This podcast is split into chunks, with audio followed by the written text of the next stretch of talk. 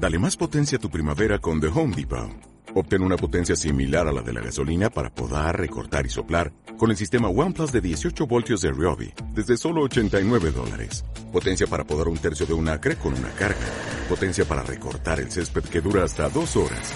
Y fuerza de soplado de 110 millas por hora. Todo con una batería intercambiable. Llévate el sistema inalámbrico OnePlus de 18 voltios de Ryobi. Solo en The Home Depot. Haces más. Logras más.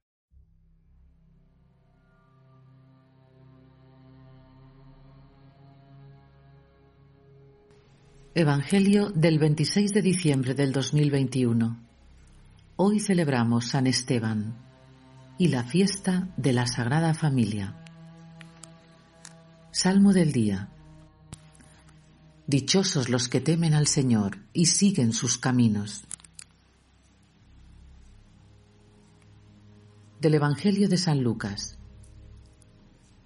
Cuando se cumplieron los días de la purificación, según la ley de Moisés, los padres de Jesús lo llevaron a Jerusalén para presentarlo al Señor, de acuerdo con lo escrito en la ley del Señor.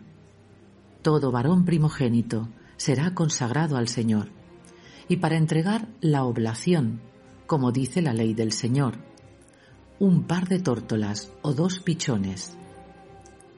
Había entonces en Jerusalén un hombre llamado Simeón, hombre justo y piadoso, que aguardaba el consuelo de Israel y el Espíritu Santo estaba con él. Le había sido revelado por el Espíritu Santo que no vería la muerte antes de ver al Mesías del Señor. Impulsado por el Espíritu, fue al templo. Y cuando entraban con el niño Jesús sus padres para cumplir con él lo acostumbrado según la ley, Simeón lo tomó en brazos y bendijo a Dios diciendo, Ahora, Señor, según tu promesa, puedes dejar a tu siervo irse en paz, porque mis ojos han visto a tu Salvador, a quien has presentado ante todos los pueblos, luz para alumbrar a las naciones y gloria de tu pueblo Israel.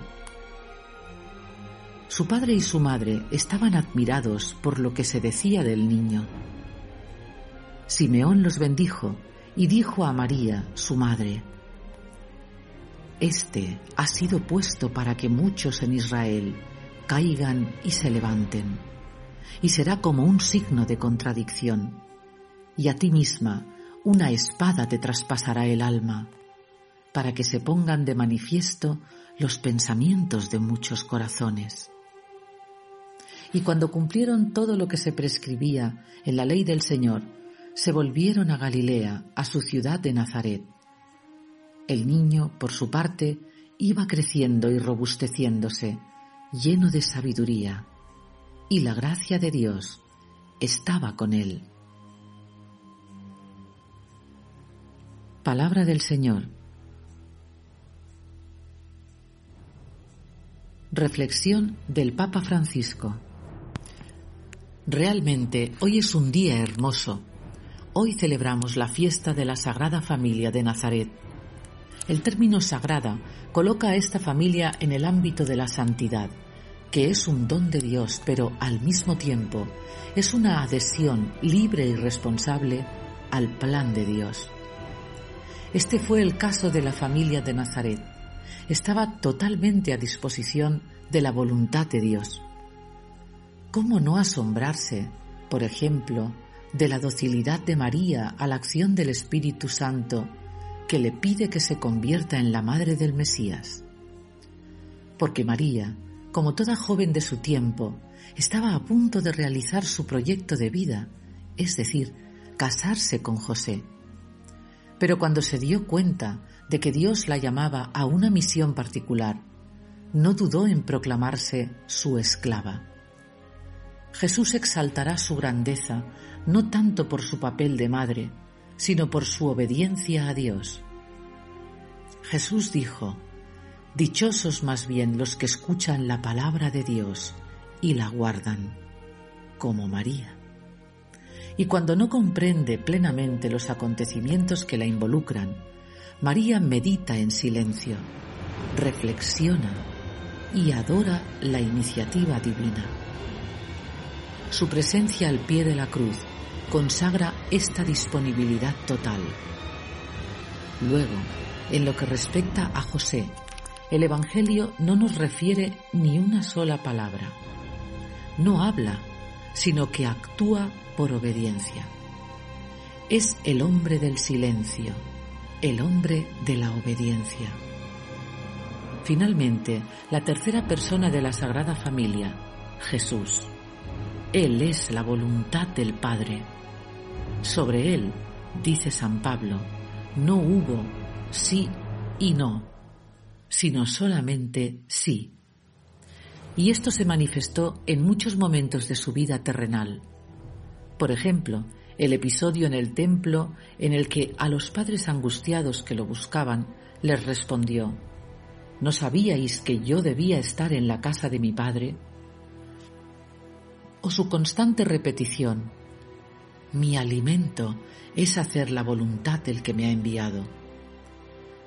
Su oración en el huerto de los olivos cuando dice, Padre mío, si esto no puede pasar sin que yo lo beba, hágase tu voluntad.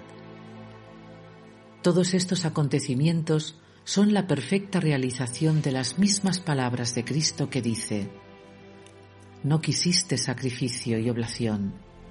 Entonces dije, He aquí que vengo para hacer, oh Dios, tu voluntad.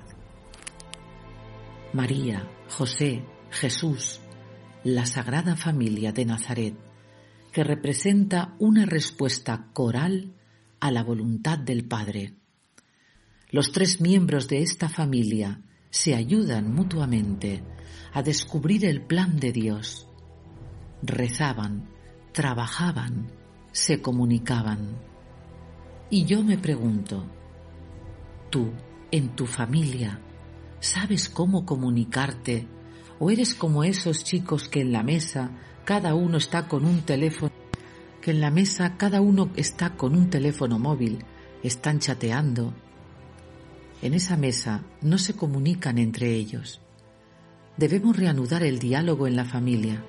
Padres, madres, hijos, abuelos y hermanos deben comunicarse entre sí. Es una tarea que hay que hacer hoy, precisamente en el Día de la Sagrada Familia.